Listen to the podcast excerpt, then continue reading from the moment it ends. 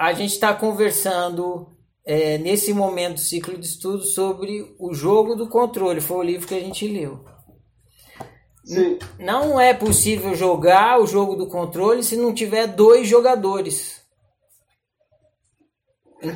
Então, o que a Suzana está te falando e é pertinente é você se perguntar qual era a sua função dentro do jogo e por que, que você persistiu jogando o jogo. Isso vai trazer para você autoconhecimento. É, porque você jogou o jogo, jogou, jogou, jogou, jogou, chegou num determinado momento que você talvez você nem tenha saído do jogo ainda. Né? Você, você é, separou, mas talvez a, a separação pode ser inclusive mais uma jogada dentro do jogo do controle, entendeu? Então não adianta, ah, eu saí de casa. Não adianta, você sai, mas você faz isso com o, a, o propósito de que seja mais uma jogada no tabuleiro do jogo do controle. Você, tá, você ainda está jogando o jogo do controle. Então, se você quiser de fato é, entender o que, que a história tem para te contar e, é, e, o outroísmo é um jogo de controle, quiser de fato sair do jogo, você deve se perguntar qual era a sua posição nesse jogo. O que, que você está tentando controlar? Porque cada opção que a gente faz dentro do jogo do controle, a gente faz para controlar alguma coisa no outro. A gente, e a gente faz uma opção ou, ou impositiva ou submissa, em qualquer um dos dois casos, mas o, a finalidade da opção é executar o controle. Então, se você observar o que você tentava controlar e como você tentava controlar, você vai produzir autoconhecimento. Às vezes, é cômodo que a pessoa continue doente. Não estou dizendo que você fez isso. Mas é uma coisa se pensar. Será que eu não fui conivente com a doença porque eu controlava a pessoa? Se ela se curasse, ela ia me dar um pé na bunda. Enfim, só estou dizendo, não estou dizendo que é isso. Só estou trazendo a reflexão para você pensar que você esteve jogando esse jogo do controle. Por que, que você queria que a pessoa melhorasse? Porque eu gostava dela. E daí? E daí você ia poder levá-la no cinema e ela não queria ir porque ela estava triste, deprimida e queria ficar enfornada dentro do quarto. E aí você queria ir no cinema, não tinha com quem ir. Então você queria que ela melhorasse para ter companhia para ir para o cinema.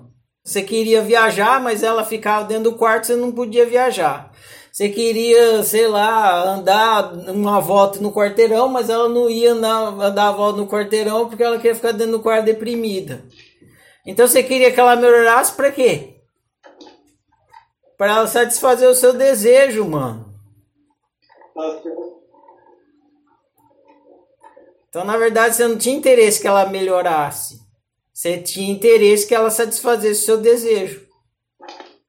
É, é, é que, na verdade, também uh, a gente uh, idealiza as pessoas e idealiza o comportamento das pessoas e daí fica e, e, eu acho que eu fiz isso o tempo todo, quer dizer, eu criei um molde de mulher que eu imaginava e fiquei tentando esse tempo todo enfiar ela dentro desse molde.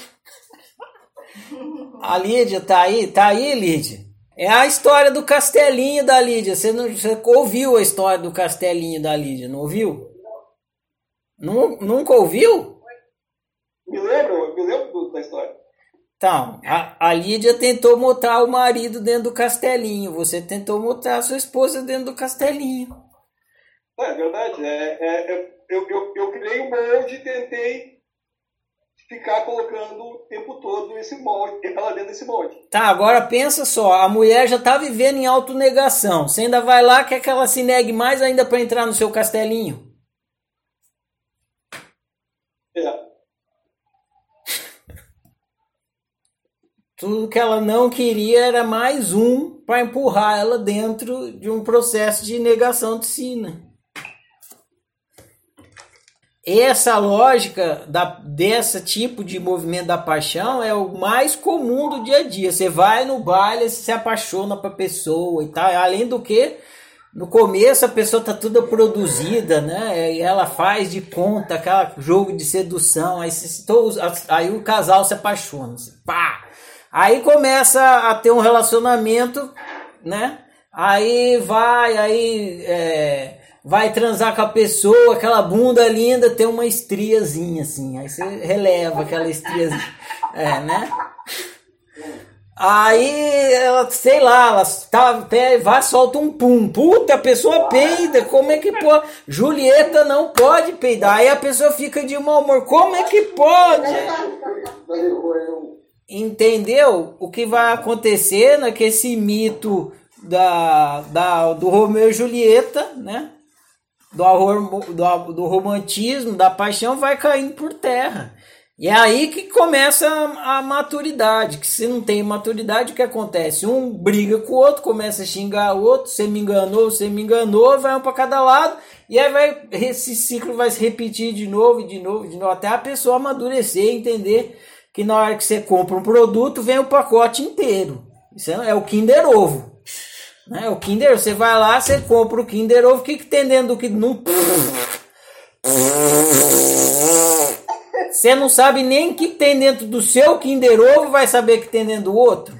Né? Depois você fala que não é terapeuta, viu, Gabriel? Tá? Imagina. Deixa quieto.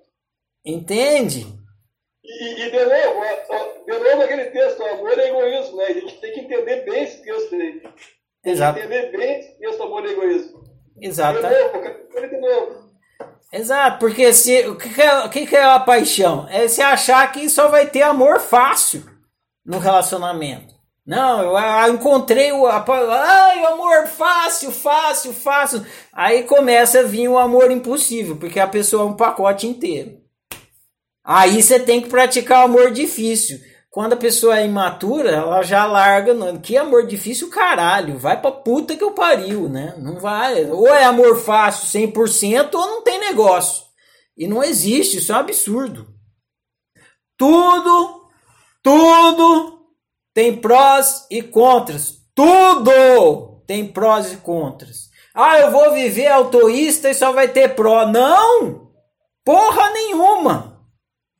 Tudo, tudo tem prós e contras. Se você viver outroísta, tem prós e contras. Se você viver autoísta, tem prós e contras. Você só tem que escolher a sua dor. Qual a dor que você quer? A dor de viver outroísta ou a dor de viver autoísta? Porque os dois dói bastante.